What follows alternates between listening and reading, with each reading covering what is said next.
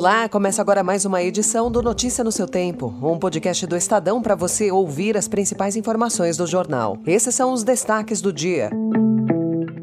Brasil aumenta a liderança no mundo em exportação agrícola. Ministros técnicos e não filiados a partidos têm menor sobrevida no cargo. E São Paulo empata com Flamengo e conquista a taça que faltava. Hoje é segunda-feira, 25 de setembro de 2023. Estadão apresenta Notícia no seu tempo.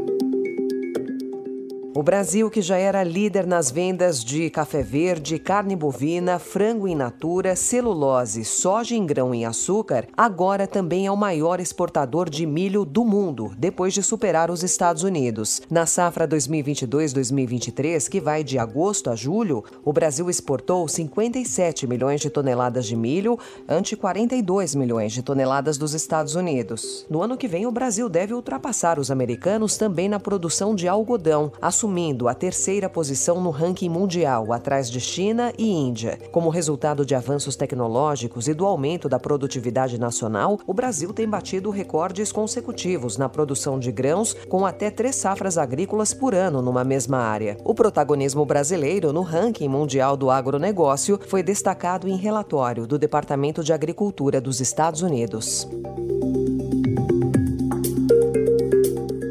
E as altas temperaturas que têm afetado diversas regiões brasileiras terão efeito direto no consumo de energia elétrica do país, como estima o Operador Nacional do Sistema Elétrico. A projeção para o mês de setembro é de crescimento de 5,8%, com alta em todas as regiões, de acordo com o um boletim divulgado pelo órgão. A perspectiva de crescimento é mais expressiva no norte.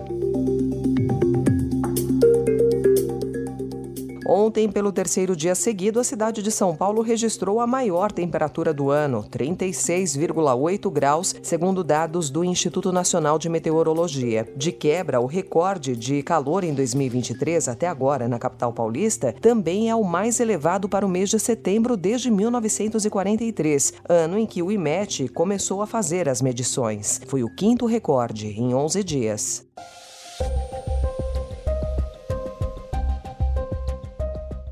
Em política, o Estadão mostra que ministros técnicos e não filiados a partidos têm menor sobrevida no cargo e traz como exemplo a mais recente mudança no governo, a troca de Ana Moser, primeira medalhista olímpica de voleibol feminino na história do Brasil, que trabalhou durante décadas com políticas públicas do esporte, pelo deputado federal André Fufuca, filho do prefeito de Alto Alegre do Pindaré, no interior do Maranhão.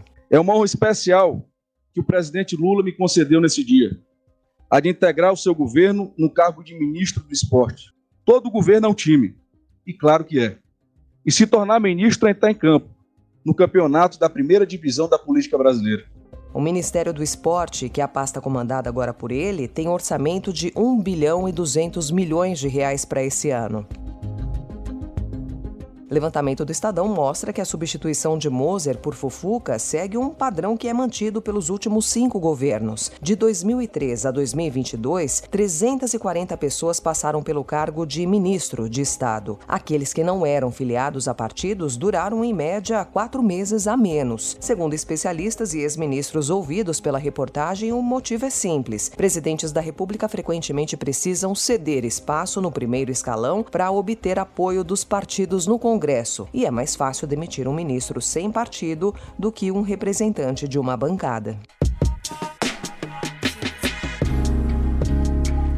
Destaque também para a migração recorde, que pressiona o sistema migratório do México com uma maré de gente desesperada. O aumento ocasionou respostas confusas do país, entre interdições de rodovias e transportes de pessoas para regiões com menos migrantes. Há alguns dias, o presidente do México, Andrés Obrador, saiu em defesa dos migrantes após uma decisão da Ferromex, do Grupo México, de suspender a atividade dos comboios de carga, devido ao aumento de migrantes que procuram embarcar embarcar neles para chegar aos Estados Unidos. Importa não são os trenes, nos importa os migrantes. Os dueños de los trenes, de maneira rara, inusual, sacaron un boletín dando a conocer que iban a parar los trenes. Eso ni siquiera cuando los maestros tomaron las vías allá en Michoacán As autoridades americanas também estão lidando com uma nova onda de travessias ilegais que pressiona os recursos do governo e dificulta a situação local. No México, o número de sul-americanos supera o de centro-americanos pela primeira vez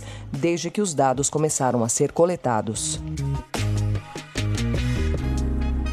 A Organização Mundial da Saúde divulgou pela primeira vez um relatório que detalha o impacto global da hipertensão arterial, com dados sobre a incidência da doença em cada país. De acordo com o estudo, um em cada três adultos em todo o mundo sofre de pressão alta e o Brasil está acima da média, com 50,7 milhões de hipertensos entre 30 e 79 anos, ou seja, 45% da população. A OMS chamou a doença de assassina silenciosa e seu impacto de devastador.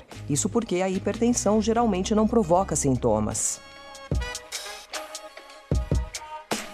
Para a cardiologista Lucélia Magalhães, que é presidente do Departamento de Hipertensão da Sociedade Brasileira de Cardiologia, o consumo exagerado de sal é o maior culpado pela alta incidência de hipertensão entre a população local. Ao Estadão, ela disse que é necessária uma política de saúde focada primeiramente na diminuição da ingestão de sal e depois no controle da obesidade. Notícia no seu tempo. Salve o tricolor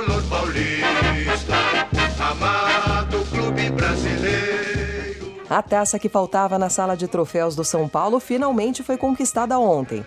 Diante de 63 mil pessoas, o tricolor empatou por 1 a 1 com o Flamengo e se sagrou campeão da Copa do Brasil. Título inédito na história do clube, 23 anos depois de bater na trave. Rodrigo Nestor, com um lindo chute de fora da área, fez o gol que deu a taça ao time paulista. Bruno Henrique balançou as redes para os cariocas. Vale a gente falar que Dorival Júnior foi capaz de amenizar a pressão pelos recentes insucessos do clube, driblando o excesso de lesões e recuperando o futebol de atletas importantes. Foi um campeonato construído em cima de muito trabalho, muita dedicação, mas demais o que nós nos entregamos para que pudéssemos ter aí e vivenciar um momento como esse.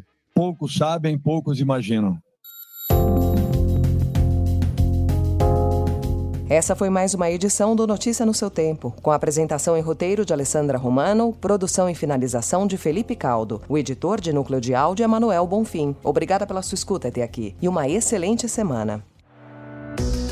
Você ouviu Notícia no seu Tempo.